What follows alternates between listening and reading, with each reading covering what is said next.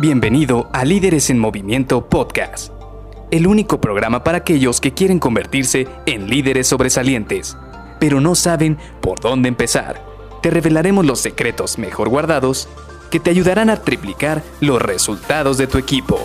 Con ustedes, su anfitrión, mentor en temas de liderazgo, CEO de Líderes en Movimiento y persona que piensa que Maná es el mejor grupo de rock mexicano, Luis García.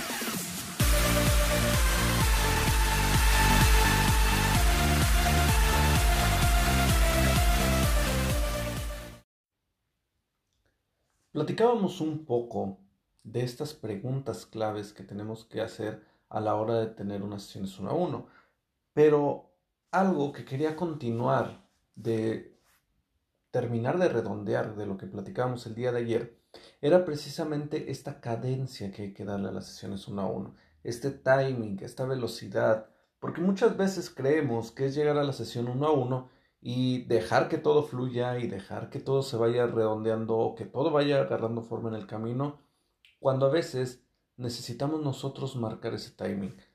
Aquí viene una analogía muy similar como por ejemplo cuando las personas están bailando, pues muchas veces en, ese, en esa interacción de que hay dos personas que están intentando bailar, siempre una persona trata de llevar la cadencia de, de los movimientos o la que va dirigiendo cómo van a estar bailando pues prácticamente eso es lo mismo que se tiene que trasladar a las sesiones uno a uno. Sí, ya le dimos un trasfondo, ya le dimos una forma, ya tenemos la columna vertebral básica de cómo queremos llevar estas sesiones uno a uno. Y para terminar de redondear, ayer platicamos de qué tipo de preguntas nos servirían para conocer a nuestros colaboradores.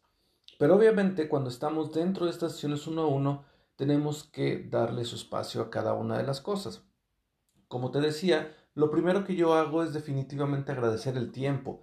Y en este punto es donde te puedes tomar bastante tiempo, porque tienes que dar una cadencia de agradecimiento, tienes que mostrarle a tu colaborador que estás de alguna manera abierto, receptivo y con muchísima apertura para que se dé esta sesión de la mejor manera. Por eso hay que hacerlo de una manera tranquila, ya sabes, llegar y decir, ¿Qué tal? Mucho gusto. Qué bueno que me pudiste regalar esta hora o estos 30 minutos para esta sesión uno a uno. La verdad es que tienes toda mi atención. Quiero que sepas que yo valoro bastante el tiempo de las personas y estoy muy agradecido por el tiempo que estamos compartiendo los dos y te quiero decir de igual manera que así como tú vas a estar comprometido con poner toda tu atención, toda, eh, toda tu energía en esta sesión y el tiempo que estás brindando, yo también estoy poniendo esto, estoy poniendo toda mi atención, estoy poniendo toda mi energía y quiero que esta sea una sesión uno a uno altamente productiva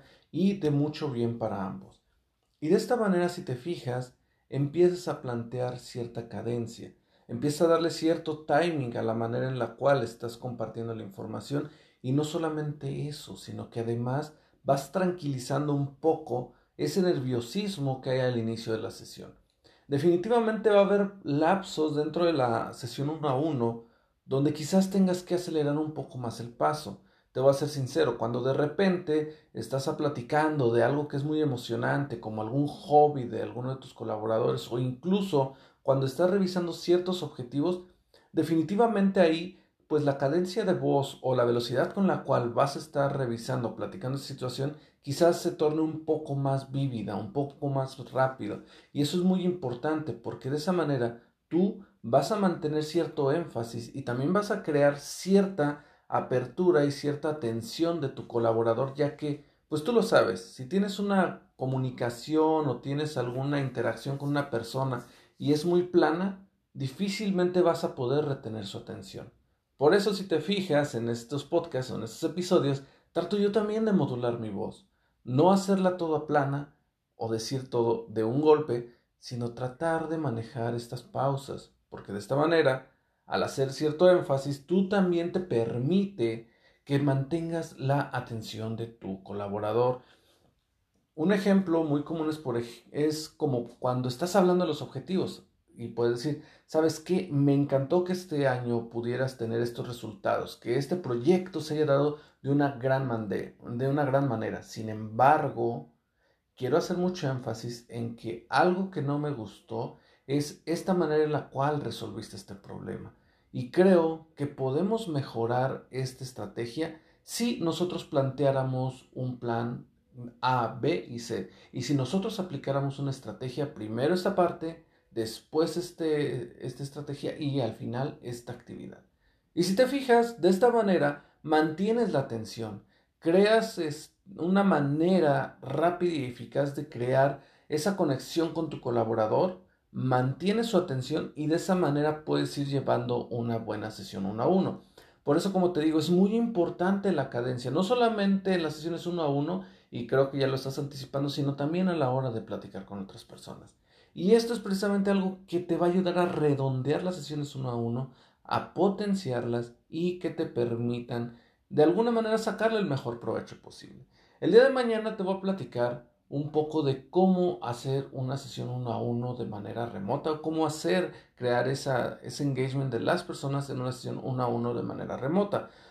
¿Por qué? Porque si bien es cierto, tradicionalmente usamos las sesiones uno a uno de manera personal, y como te lo he dicho durante estos episodios de esta semana, me encanta, por ejemplo, que sea una sesión uno a uno en un restaurante, en un patio, algo así por decirlo. Sin embargo, estoy de acuerdo que dadas las situaciones actuales que estamos viviendo, pues muchas veces estamos migrando todas estas sesiones, todas estas reuniones a algo remoto, a las videoconferencias. Y el día de mañana vamos a platicar un poco de ello, de cómo tener una sesión uno a uno con una videoconferencia. Así que te veo el día de mañana. Bye bye.